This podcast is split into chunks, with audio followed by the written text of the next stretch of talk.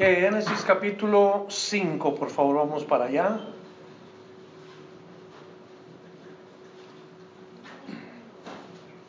Y vamos a tratar de terminar todo el capítulo.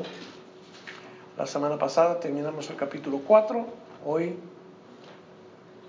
con el favor de Dios, vamos a terminar el capítulo 5. Así es de que rápidamente, pues, leemos el capítulo 5. Voy a leerlo de la Reina Valera 2015. Quizás lea un poquito diferente que la tuya, pero voy a usar esa este día y luego vamos a hacer parte por parte. Este es el libro de los descendientes de Adán. Cuando Dios creó al hombre, lo hizo a semejanza de Dios. Hombre y mujer los creó y los bendijo. Y el día que fueron creados, llamó el nombre de ellos hombre o Adán. Cuando Adán tenía 130 años, engendró un hijo a su semejanza, conforme a su imagen, y llamó su nombre Set. Los años que vivió Adán, después de engendrar a Set, fueron 800 y engendró hijos e hijas. Todos los años que vivió Adán fueron 930 y murió. Hasta este versículo nosotros nos damos cuenta de los descendientes de Adán, pero no el primer descendiente porque los primeros fueron Caín y Abel. Pero curioso como la palabra de Dios nos dice que tuvo un hijo a su imagen, que lo menciona por nombre y lo llamó Set. Primera genealogía que encontramos en el libro de Génesis. Y, es desde Adán hasta Noé. O sea, desde el hombre caído hasta el hombre salvado. Quiere decir que aquí encontramos una lección de esperanza. Esta noche vamos a aprender una lección de esperanza. Esperanza para los que creen. Veremos en la lectura simplemente la vida de las personas cuando fueron engendrados y luego sus descendencias, pero después leeremos y murió.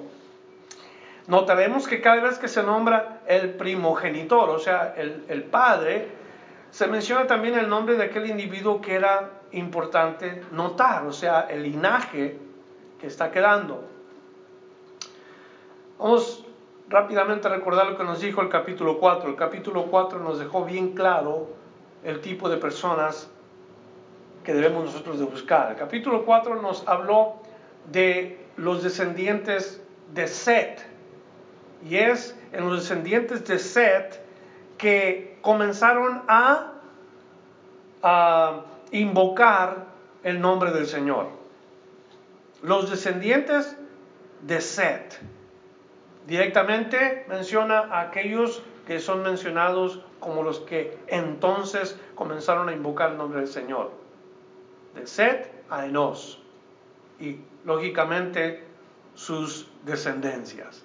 Ese es el tipo de personas que nosotros queremos asociarnos con.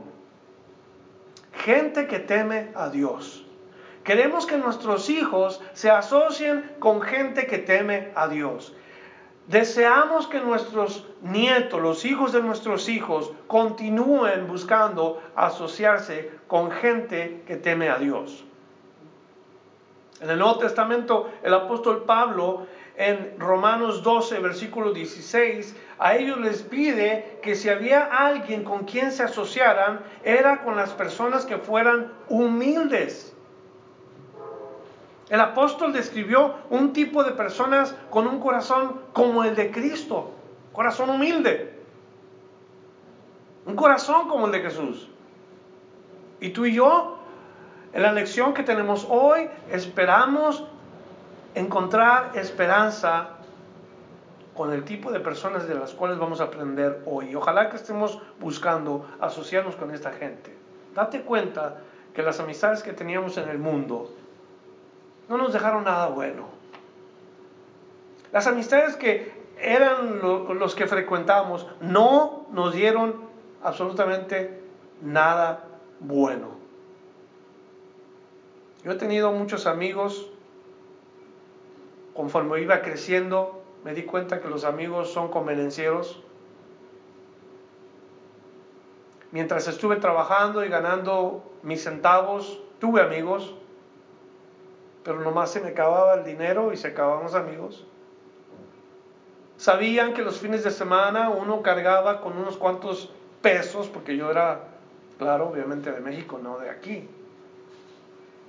Y, en México, pues así como venían los amigos al momento de que ya no, ya no había nada, pues ahí nos vemos y se acababa.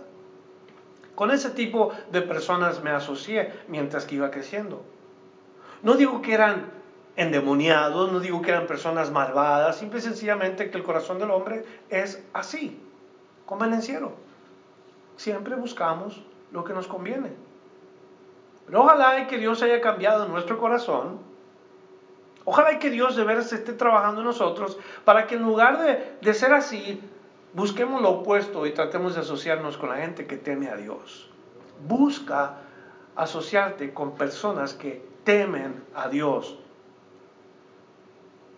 En estos versículos, del versículo 1 al versículo 5, leemos los descendientes directamente de Adán.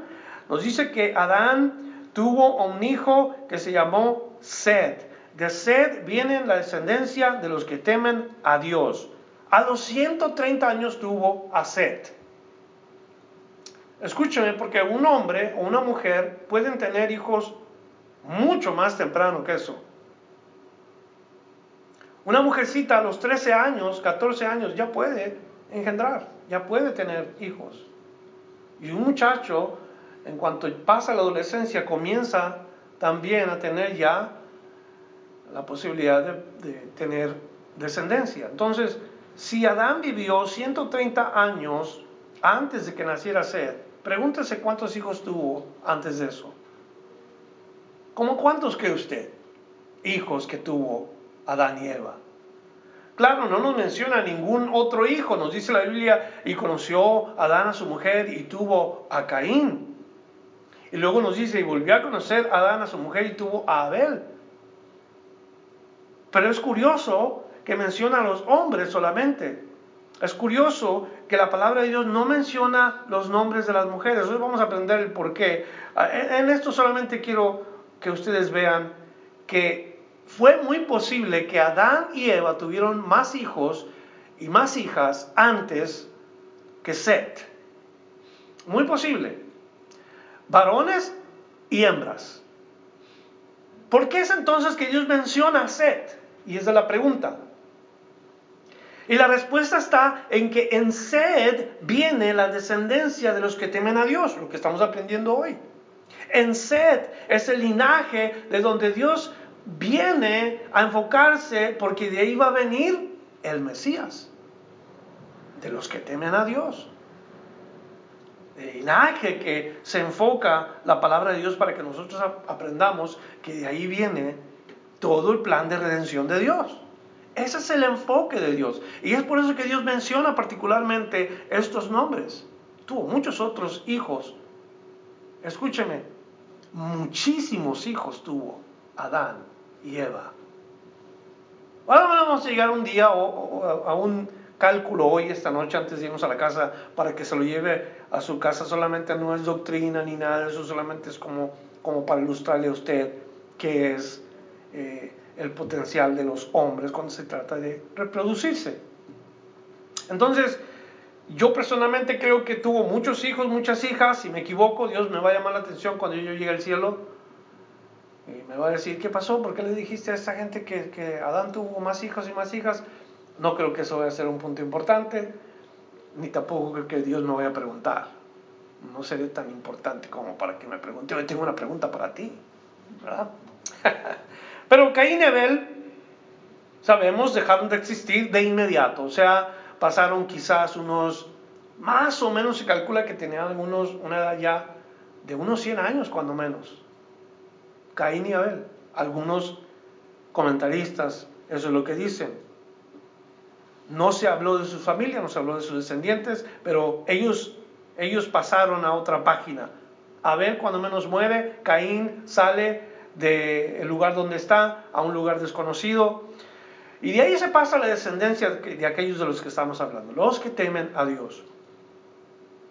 Entonces, nace Seth, a la edad de 130 años su papá, Adán, y luego nos dice que engendró hijos e hijas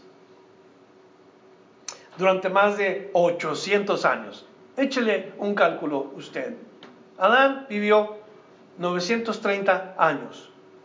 Usted échele un cálculo cuántos hijos pudo haber tenido Adán si tenía 130 años cuando tuvo y todavía vivió 800 años más. Qué tremendo. ¿Es ridículo pensarlo o puede ser posible que hayan vivido tanto tiempo y ser tan, ¿cómo se, cuál es la palabra esa? Prolífico, sí. Usted decir, eso es ridículo. Y la respuesta es no, necesariamente no, porque recordemos que el ambiente atmosférico era rico perfecto en humedad, era excelente para mantener una temperatura adecuada sin que se fuera a congelar ni que se fuera a poner muy caliente, sin que los rayos penetraran esa nube que cubría toda la atmósfera de la Tierra, que no permitía que los rayos solares pasaran y afectaran así el cuerpo de las personas. No se congelaba, no se calentaba de más los alimentos eran totalmente diferentes a los que tenemos hoy. Y, Dios lo había hecho tan perfecto todo, porque así es nuestro Dios. Dios es perfecto. Entonces Dios hizo una vida prolongada para los primeros hombres de la tierra, lo hizo bien, lo hizo perfecto. El único problema es que el hombre escogió hacerlo imperfecto. El hombre escogió fallarle a Dios. Pero Adán tuvo muchos hijos y muchas hijas que vivieron ahora bajo la misma condición que él tenía. ¿Por qué no se mencionan las mujeres? Y, aprendemos eso esta noche. No es que las mujeres sean menos y desafortunadamente muchos hombres piensan es que las mujeres son inferiores a los hombres. Eso es una mentira. Hermanas que están aquí, no se crea cuando alguien le diga la mujer es inferior al hombre. Esto Dios no lo ve así. Dios creó al hombre y a la mujer a su imagen y a su semejanza. ¿No dice la Biblia, Dios creó al hombre un poquito más grande y a la mujer un poquito más inferior? A los dos los creó, a su imagen y a su semejanza. Pero la razón por la cual las mujeres no se mencionan es porque el nombre masculino es el que sigue la descendencia en las familias. Por ejemplo, y un ejemplo que nosotros conocemos aquí bien claro. Yo me apellido Espinosa. Ese es mi apellido. Ese es el apellido que lleva mi primogénito, Jacob Espinosa. Y mi otro hijo varón, Josiah Espinosa. Y mi otro hijo varón, Jesse Espinosa. Cuando se oye hablar de los Espinosa, mi hija Noemí y mi hija Raquel ya no son Espinosa. Mi hija Raquel se llama Rachel Nelson. Claro, si vamos a mantener el apellido de soltera, pues claro que es Rachel Espinosa, pero ella ya, su descendencia ya no son Espinosa, la descendencia de ella ya son Nelson. Y la otra, que es Noemí, ella ya no se llama tampoco Noemí Espinosa, ahora se llama Noemí Simaj. Y sus hijos van a llevar el apellido de su esposo. Y esa es la razón por la cual los hombres son mencionados aquí, porque son la descendencia. Comprendan eso, no porque ustedes, hermanas, sean inferiores en ningún sentido. Ustedes y su marido, delante de Dios, son igual. Dios les ha dado capacidades de acuerdo a su voluntad que se necesitan el uno del otro. Entonces, por eso es que se mencionan los varones. Imagínese usted eh, cómo es que la cultura de los judíos, la cultura hebrea, mal entendió esto, que así tenían a las mujeres, como de menos estima. Cuando nacía un niño, hacían fiesta, invitaban a todo mundo. Y cuando nacía una niña, mandaban a todo mundo a su casa. porque no había la misma alegría. Es niño y todos contentos y, la comida, la fiesta, todos alegres y era niña y cada quien se iba a su casa porque no había tanta alegría como cuando nacía un varón. ¿Por qué? Porque cuando nace una niña el apellido de la cabeza es cortado allí. No por, por alguna cosa mala, sino es cortado porque esa persona o esta mujer, hija, va a ir a ser herencia o descendencia a otro. Va a ir a dar hijos a uno que ya viene con un nombre. Por eso cuando usted oiga los hijos de los Espinosa, ya sabe a quién se refiere. Cuando se habla de los leal, ¿a quién van a ver los leal? Todos los varones, Ramiro y Jonathan. Ellos llevan el apellido leal. A Roberto y Omar. Ahí sigue el nombre. Martín, Anthony, Sam, ahí sigue el nombre. Y así todos nosotros, los López, Joshua Isaac, Mike y Jason, los guerreros. Luego el hermano Germán, ahí sigue el nombre con Josué. Y, eso, es, eso es lo bonito, lo bonito de la palabra de Dios que nos da a nosotros entender la importancia de los descendientes. Ahora, ¿qué tipo de descendencia queremos nosotros? ¿Queremos que vivan muchos años? ¿Solamente? ¿Queremos que eh, sean prolíferos solamente? ¿O queremos una descendencia con esperanza?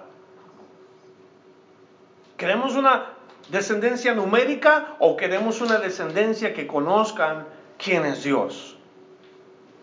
Bien, primera lección en los versículos 1 al 5 queda bien claro.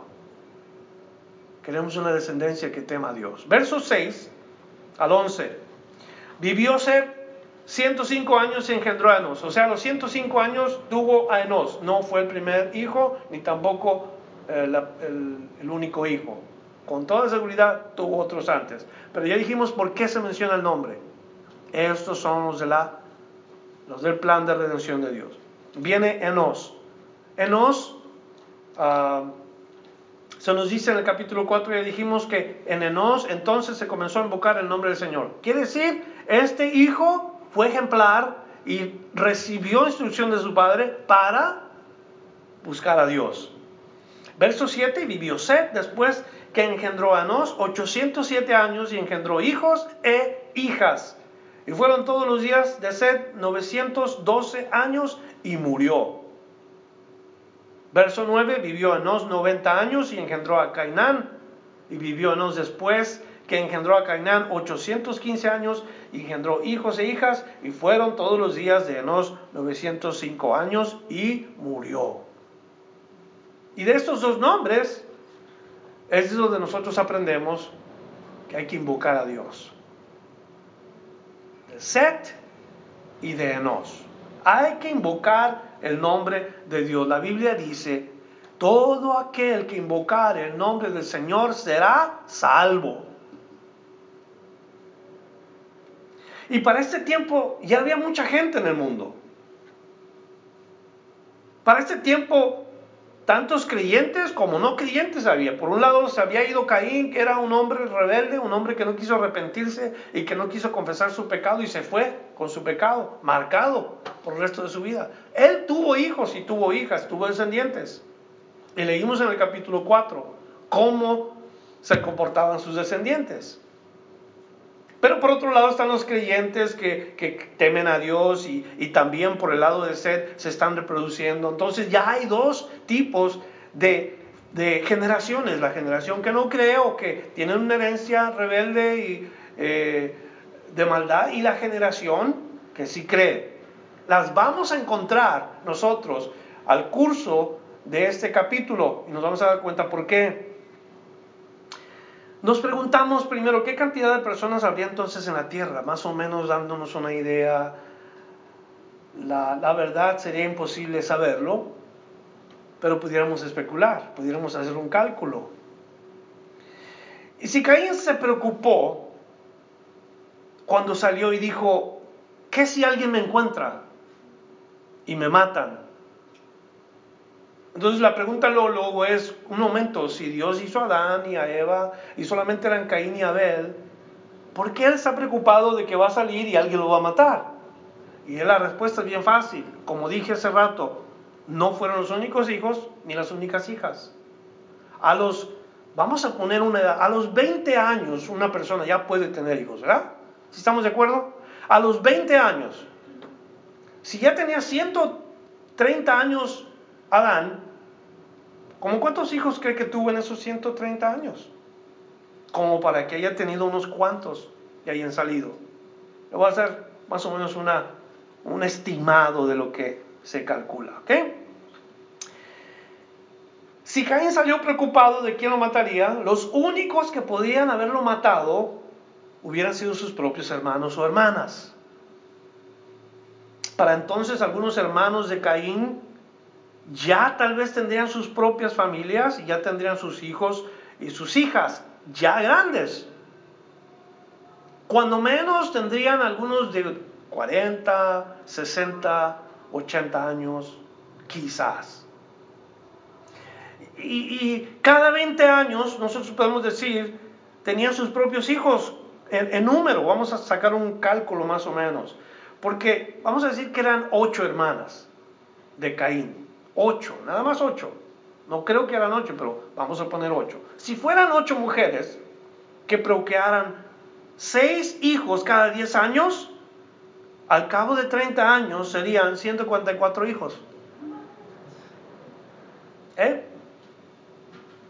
Y luego, que son los nietos de Adán, por supuesto, 144 nietos de esas ocho mujeres. Vamos a, irnos un poquito más para allá. A los 60 años habría esta cantidad de personas. No obstante, después de 20 años, los nietos de los primeros 10 años, unos 48 nietos, formaban sus parejas y comenzaban a procrear. O sea, cada, cada generación se iba reproduciendo ya, cada vez más y más y más y más y más. Esto está medio enredoso, no lo quiero confundir. Lo único que le puedo decir es que ya para entonces, nosotros en, el promedio más o menos de 100 años, tenemos 144 bisnietos, más al llegar a los 60 años, son más o menos 144 eh, nietos, o sea, 288, más 144 nietos de Adán, más 60 de los primeros hijos de Adán, en un total de 494 personas nada más de ocho mujeres. No estamos contando los varones. Entonces, Eva en un periodo de 60 años, a partir de, solo unas 17 personas, fue lo que logró. Le digo yo esto porque mi madre, mi propia madre, tuvo 13 hijos. Mi madre tiene 87 años. No son ni 100 años los que tiene mi mamá. ¿Cuántos contamos la última vez en total descendientes directos? Más o menos como 140 descendientes directos de mi madre. Entre hijos, sobrinos o nietos, hijos de, mis sobrinos. Y, y eso es un montón de gente en una sola persona. En ochenta y tantos años estos números ya estaban circulando por la tierra cuando Caín salió. Un crecimiento del 5.7 anual. A ese ritmo, al cabo de 100 años, habría 4.700 habitantes.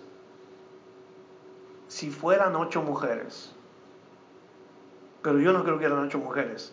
¿Sabe cuál es mi, mi sugerencia más bien? Yo creo que eran como unas 80 mujeres. Agregue el otro cero a eso. Del lado de las mujeres. Pero si hubieran sido hombres, hubiera sido más creciente el número. Entonces, de nos, de Set, el número más o menos, especulando, de los hijos de Adán descendientes de Sed, descendientes de Caín, todos los hijos que ya vinieron a ser, un montón de gente. ¿Por dónde fueron y habitaron? Eso lo vamos a aprender después. Porque no hay un registro exactamente. Lo único que sabemos es que después del diluvio hubo un montón de gente que se fue por todas partes. Hubo nuevos, nuevos horizontes que eh, ver, hubo nuevos continentes que atravesar, o sea que hubo un cambio bien grande en la, sociedad en ese tiempo. Bueno, vamos a continuar. Verso 12. Vivió Cainán 70 años y engendró a Mahalaleel. Y vivió Cainán después que engendró a Mahalaleel a 840 años. Y engendró hijos e hijas. Fueron todos los días de Cainán 900 años y murió. ¿Se, ¿Se, da cuenta cómo nacen? Tienen sus hijos mencionados por nombre tienen más hijos, más hijas, pero luego ¿qué pasa? Se mueren. No se dice que estos murieron físicamente, uh, o más bien se nos dice que murieron físicamente, vivieron muchos años, pero al final les llega su turno a todos, dejar este mundo y comenzar el otro. ¿A dónde irían? ¿Al limbo? ¿Irían al purgatorio? Bueno, el limbo son los bebés, ¿verdad? Estoy mal en eso. ¿Irían, ¿Habrán ido a un lugar para purgar sus, su pecado? La Biblia nos dice que está establecido al hombre morir una sola vez y después el juicio. Hebreos 9, 27. También la Biblia dice que lo que sucede a los hijos de los hombres y lo que sucede a las bestias es un mismo suceso. Como mueren los unos, así mueren los otros. Y una misma respiración tienen todos. Ni tiene más el hombre que la bestia, porque todo es vanidad. Eclesiastes 3:19 es lo que dice. Todos van hacia ese punto cuando dice hasta aquí Dios. Y luego uno muere. Naces, te reproduces, si es que Dios te da hijos, y luego mueres. Pero luego viene un hombre, los siguientes versículos que vamos a leer, que hace la diferencia. Verso 15. Vivió Mahalaleel 65 años y engendró a Jared. Algo que noté yo es que cada vez son más jóvenes teniendo hijos, de acuerdo a esta porción. Pero otra vez regresamos a la idea que no necesariamente, sino está distinguiendo el nombre de aquella persona particular. Pues vivió Mahalaleel 65 años y engendró a Jared. Y vivió Mahalaleel después que engendró a Jared 830 años y engendró hijos e hijas. Fueron todos los días de Mahalaleel 895 años y murió. Vivió Jared 162 años y engendró a Enoch. Y este nombre es importante, Enoch. Vivió Jared después que engendró a Enoch 800 años, engendró hijos e hijas, y fueron todos los días de Jared 962 años, y murió. El padre de Enoch muere, pero note lo que sigue en el versículo 21. Vivió Enoch 65 años y engendró a Matusalén. Y caminó Enoch con Dios. Y eso es algo que yo quiero que notemos. Caminó Enoch con Dios quiere decir que tuvo una relación personal con Dios. Dios era amigo de Enoch y Enoch era amigo de Dios. Dice, caminó Enoch con Dios después que engendró a Matusalén 300 años y engendró hijos e hijas. Y fueron todos los días de Enoch 365 años y caminó pues Enoch con Dios y desapareció porque le llevó Dios. ¿Qué diferencia hubo en esa en ese final de ese hombre. Caminó pues con Dios y desapareció porque le llevó Dios. ¿Notó que no dice y murió? La diferencia, él no se nos dice que murió. Enoch es una sombra del cristiano, para empezar, hágase la nota de un cristiano que camina con Dios en este mundo. Enoch representa la vida del que nace del Espíritu. del que tiene contacto con Dios, del que conoce a Dios. No caminó con Dios. Un día Jesús le dijo a los discípulos, llevad mi yugo sobre vosotros. Si están cargados y cansados, dejen esas cargas sobre mí. Tomad mi yugo, porque ligera es mi carga. ¿Y sabe qué estaba diciendo Jesús? Camina conmigo. El yugo, que habla la palabra de Dios en, en el Evangelio, cuando Jesús está hablando, el yugo es aquel instrumento que se les pone en el cuello a las bestias de trabajo para el campo, a los bueyes. Y regularmente se ponía un animal de experiencia en ese yugo con un animal que no supiera, para que el animal que no supiera aprendiera de aquel que tenía la experiencia. Entonces Jesús pone ese ejemplo. Fíjese qué curioso. Jesús dice, yo soy la persona con experiencia. Vengan y pónganse al lado mío con el yugo para que aprendan de mí. Caminen conmigo. Y dime una cosa, querido hermano, hermana. ¿Es verdad o no que uno aprende de otra persona cuando caminas con ella? Un ejemplo son los matrimonios. Mi esposa y yo tenemos 36 años de casados, vamos para 37 años y yo conozco bien a mi esposa. No sé si ella puede decir lo mismo que yo, que yo, pero yo la conozco bien a ella. He caminado con ella 37 años, bueno, como casados. Pero desde que la conozco, sé que le hace enojar, sé cuando tiene hambre, Sé cuando está triste, cuando algo le preocupa. La conozco bien. He caminado con ella 37 años. Óigame. Eso es importante cuando caminamos con Cristo. Caminas con Cristo, o sea, caminas con Dios de tal manera que tú sabes que le entristece, que le pone alegre, conoce su voz. Enoch sabía todo esto de Dios. Cuando nos dice que no caminó con Dios, significa que primero tuvo reverencia a Dios, tuvo temor de Dios, creyó en Dios, honró a Dios. Todo eso puede indicar que no caminó con Dios. La idea de caminar habla de una relación personal, tal y como la iglesia tiene con Cristo en nuestros días hoy. Cada cristiano tiene que tener un conocimiento personal con Jesús. Cuando uno tiene un conocimiento personal con Jesús, allí hay comunión, comunión mutua. Tú hablas con Jesús, Jesús te habla a ti. ¿Sí están conmigo? Dios con uno y uno con Dios. Eso es lo que pasaba entre Enoch y Dios. Y eso es lo que debe pasar entre nosotros y Cristo.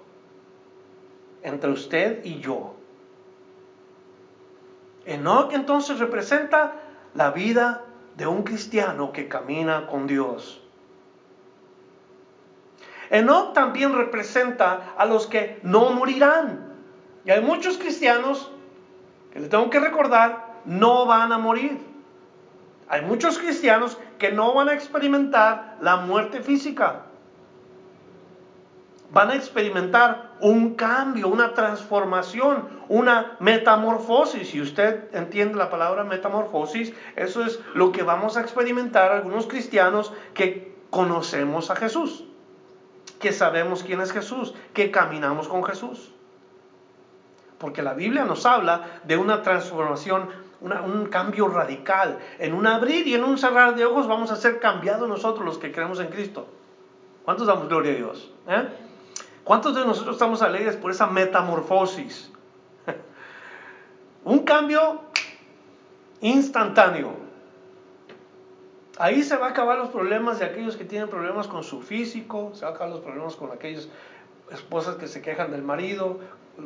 Nada de eso va a haber, ya después de la transformación va a estar todo bien.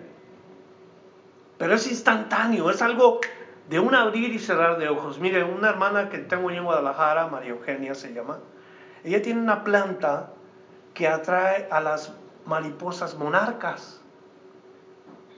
y ella me decía bien emocionada que esa, esa flor atrae a las monarcas y que cuando llegan ahí ponen sus, sus capullos. Y, y ella le tocó ya ver un capullo salir de, de esa planta. Oigan, qué bonita ilustración. Lo que va a pasar con mi vida y con tu vida en Cristo. Como quien dice ahorita, somos gusanos.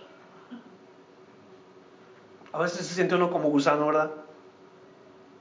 Ahí vamos arrastrando los pies en este mundo, sufriendo y batallando, pasándola difícil.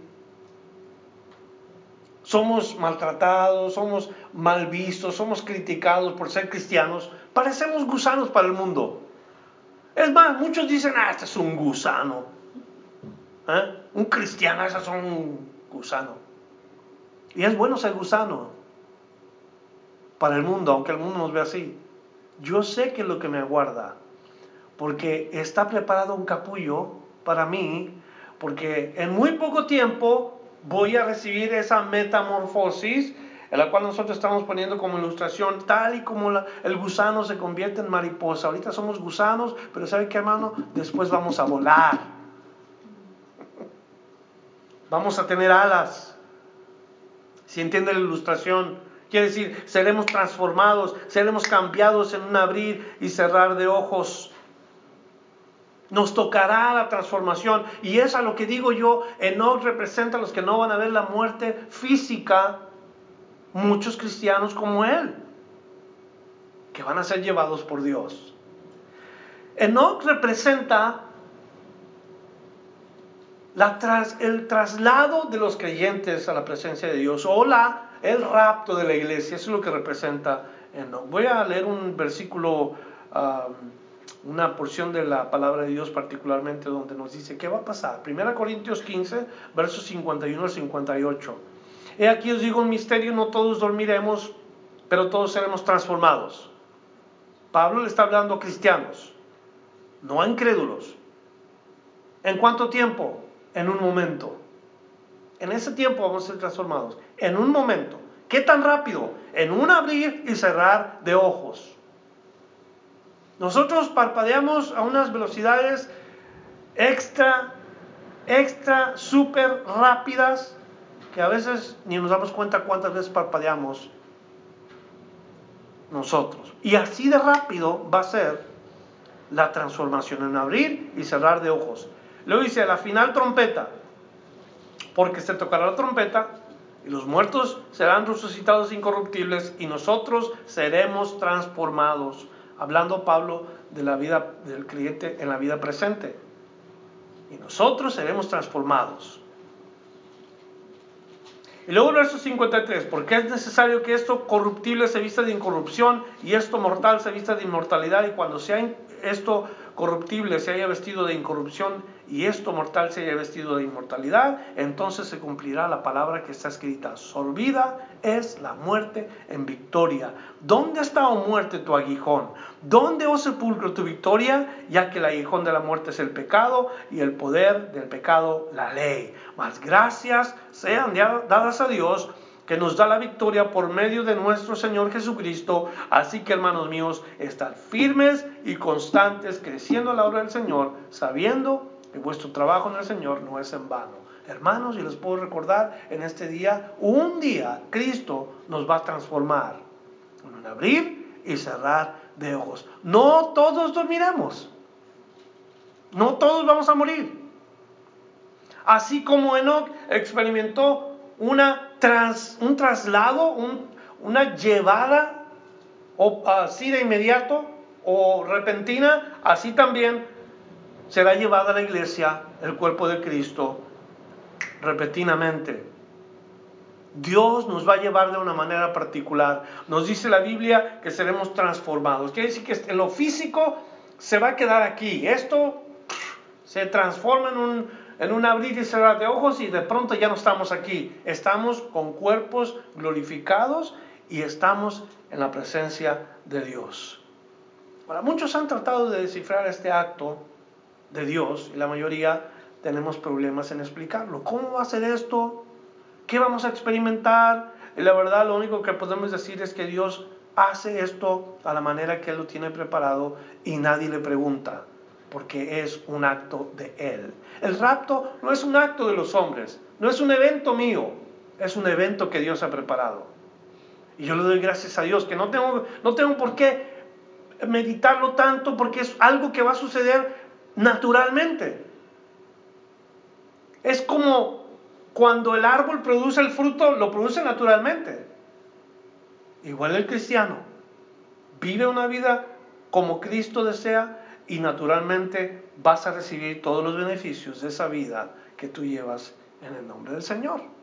Así de que no fue a la presencia de Dios y tuvo que haber sido su estructura física cambiada a una estructura espiritual, una estructura glorificada, tal y como Dios te promete a ti y a mí que seremos un día. Este evento, ¿cómo se llama el evento? El rapto de la iglesia. No se debe de confundir con otro evento que es la segunda venida de Cristo, que también vamos a aprender en este capítulo con sombras de lo que vamos a aprender hoy. Entonces Enoch representa a los creyentes que caminan con Dios, que tienen una relación personal con Dios y que son trasladados particularmente o arrebatados. La palabra arrebatados no está en la Biblia. Rapto no está en la Biblia. Arrebatados está uh, un poquito más expresivo en la palabra de Dios, pero entendemos que es lo que significa ser llevados con violencia, lo que ser sacados más bien con violencia o de una manera rápida. Entonces, como un tipo de comentario solamente, les quiero decir lo que significa Enoch. Dijimos que Enoch representa a los que caminan con Dios y a los que van a ser trasladados a su presencia. ¿Saben qué significa el nombre Enoch? Enoch significa dedicado. Dedicado o seguidor. Eso es lo que significa Enoch. Algunos dicen que el nombre es más bien dedicado que seguidor. Pero cualquiera de los dos es significativo, porque el cristiano se dedica a Dios y sigue a Dios. Qué bonito, ¿verdad? Así debe de ser uno como cristiano. Vamos a seguir para tratar de terminar. Versos 25, vivió Matusalén 187 años y engendró a Lamec, y vivió Matusalén después que engendró a Lamec 782 años, engendró hijos e hijas, fueron pues todos los días de Matusalén 969 años y murió. ¿Cuántos años? Casi mil años. Qué increíble. Vivió físicamente más que ningún otro. Como dije antes, la vida antidiluviana, la vida atmosférica perfecta, la humedad ambiental perfecto, clima perfecto, protección perfecta de los rayos ultravioletas perfecto. En otras palabras, vivían sencillamente, no como vivimos hoy. Ahora tenemos nosotros la culpa de como la, la zona O, eh, que está entre la atmósfera y, y los rayos del sol, los ultravioletas, están penetrando cada vez más. Estamos sufriendo las consecuencias por todas las emisiones de los vehículos que nosotros manejamos. Ha causado cambios climatológicos por todas partes del mundo. Le digo, en cuestión de unos cuantos años, yo cuando vine a California hace casi 36 años, más o menos, la edad de Jacob, porque Jacob acaba de nacer en el año 82, 36 años. Llovía aquí en California. Me acuerdo que era, era novio de Sonia y, la agua caía y caía a los ríos hasta arriba. No he vuelto a ver el río de San Gabriel igual que como cuando yo conocí a mi esposa en 37 años, 38 años. Han cambiado las cosas. Hemos pasado por una sequía en California y todos los otros estados que han pasado, todos esos cambios climatológicos climatológicos es por causa de que el hombre ha puesto su mano en estas cosas. Pero en aquel tiempo, óigame, 969 años de vida. Hoy a los 45, 50 ya estamos con que me duele aquí, me duele acá, ah, me truena aquí, me truena allá, eh, te doblas mal, te doblas de aquí y ya quedaste mal por una semana Hace días a Jacob le pasó algo, les pedí sus oraciones porque estaba en el hospital tirado. Se agachó para poner un cepillo en la bolsa de los bebés y ahí quedó, ya no se pudo enderezar. Tres, cuatro días tirado en la cama, completamente. ¿Cómo han cambiado los tiempos, verdad? Los modelos de antes estaban más bien hechos que los de hoy.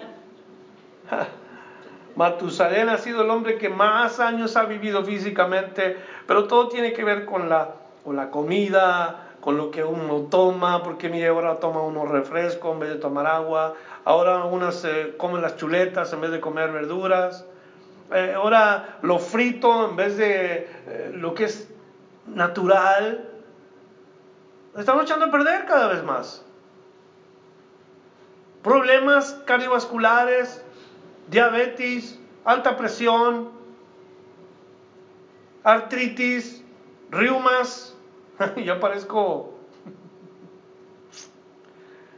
todo tipo de problemas físicos por causa de cómo vivimos en nuestros días.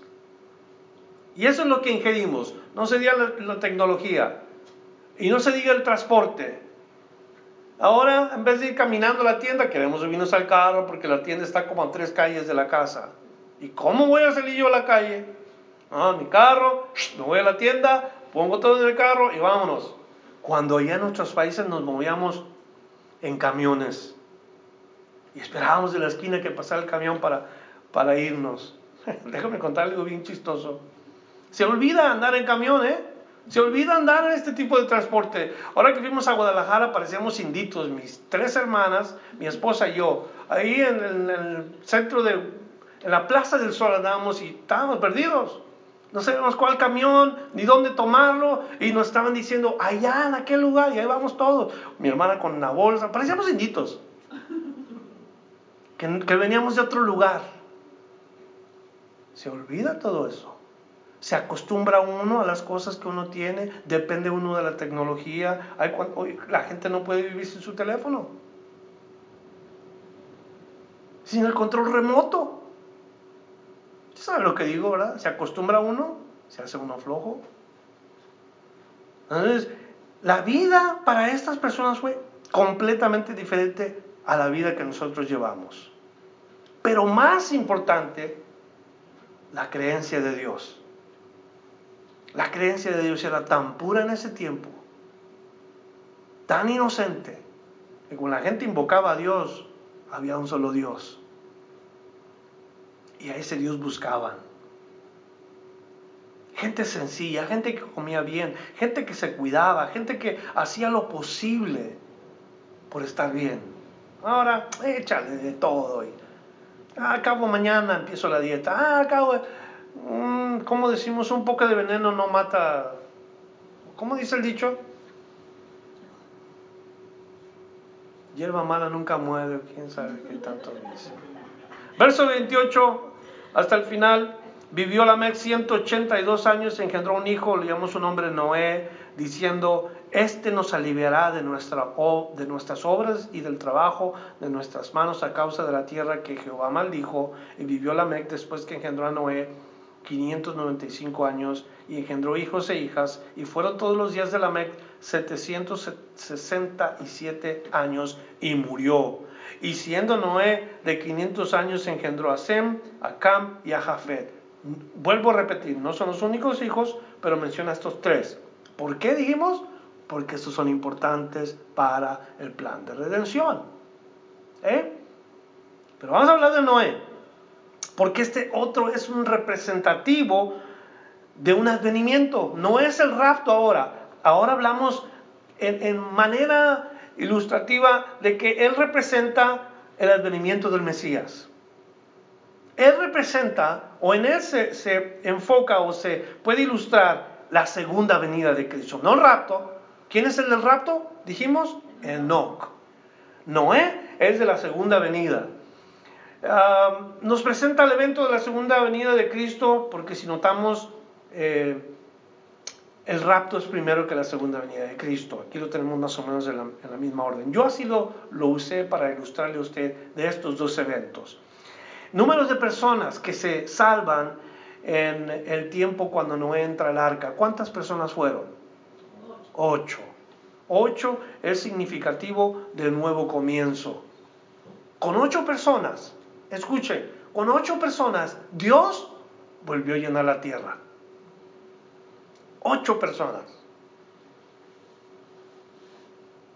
Tres hijos de Noé mencionados, porque ahí viene el plan de redención, y Noé, que es, un, es una figura del anunciador de la venida de Cristo, podemos decir, o del anunciador de que venía el diluvio, de que venía el tiempo cuando tenían que hacer algo la gente. Hoy usted le habla a la gente de que Cristo viene otra vez, Cristo va a venir un día y la gente ignora ese mensaje, la gente no quiere oír, no quieren saber.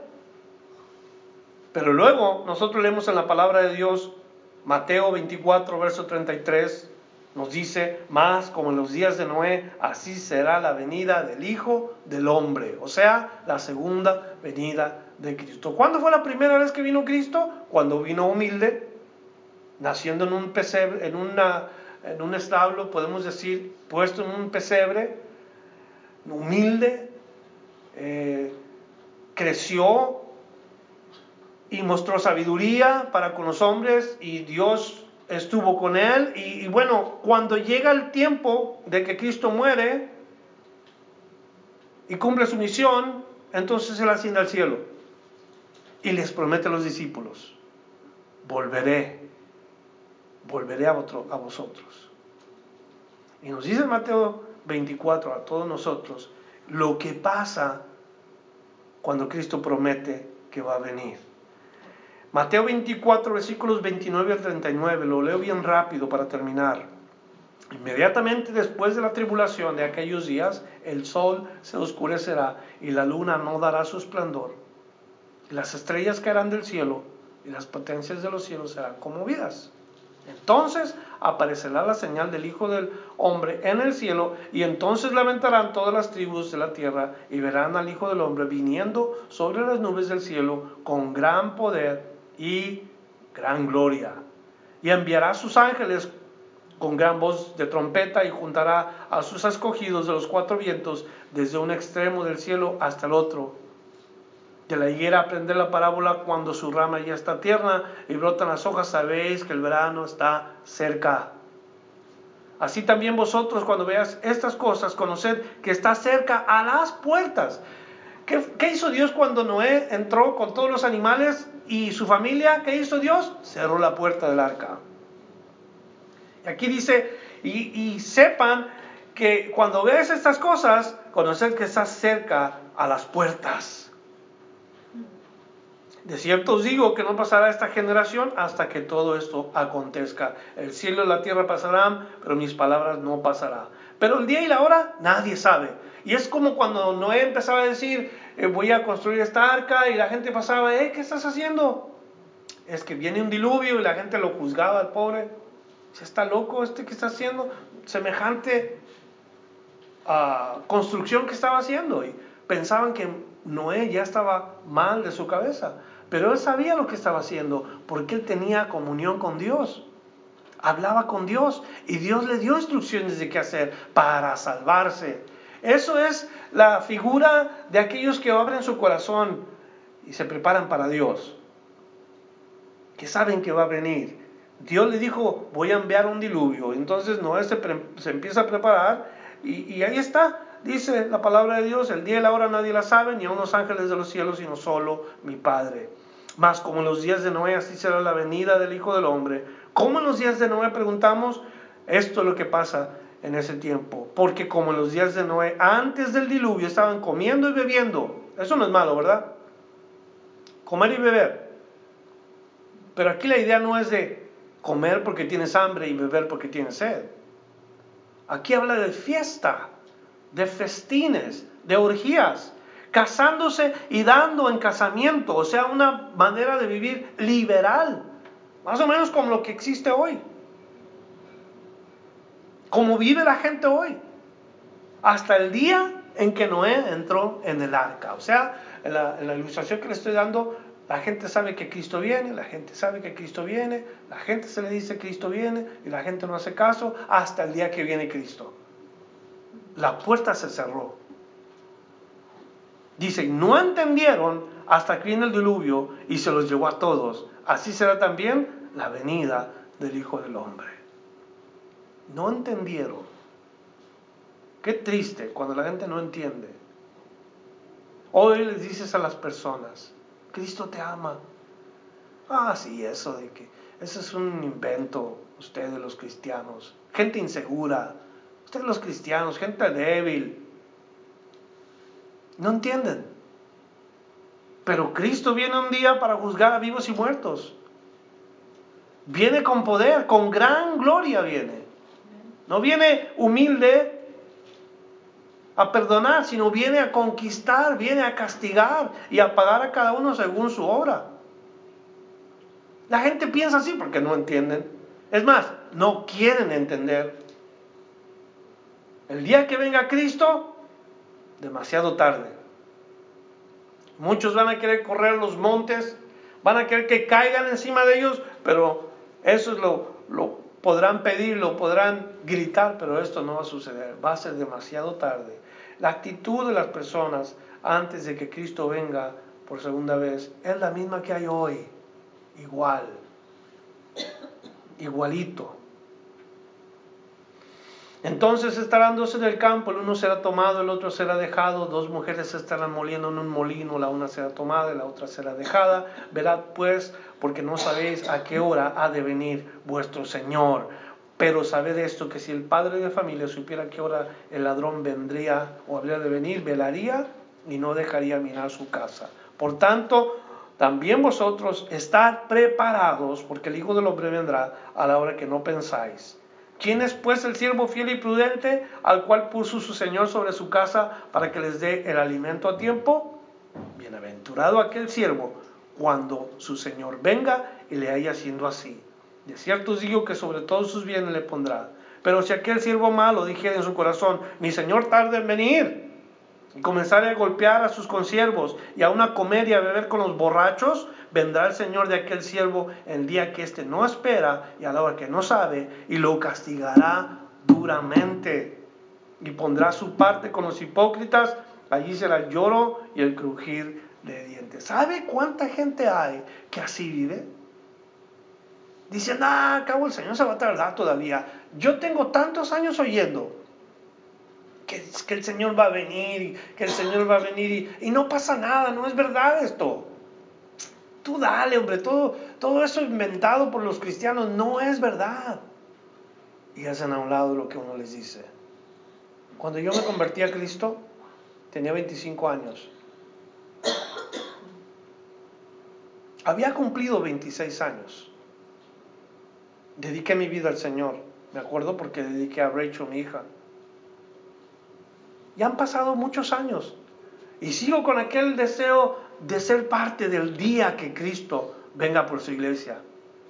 Porque sé que después de ese evento viene todo el desenlace de lo que acabamos de leer.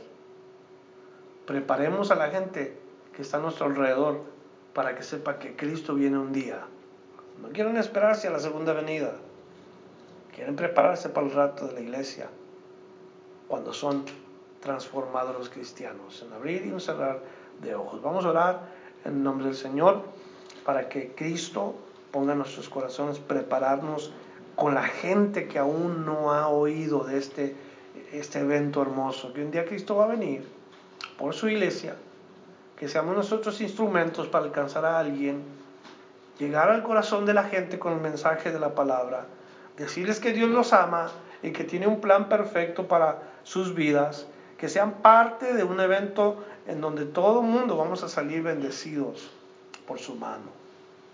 Dios y Padre, en esta tarde que nos hemos reunido, hemos leído un capítulo más donde tu palabra nos enseña de estos hombres que fueron mencionados con, con todo y sus descendientes y, qué bendición saber que tú preparaste un linaje, tú preparaste un, una herencia de creyentes, una herencia de hombres que tuvieron temor, que supieron del Dios eterno.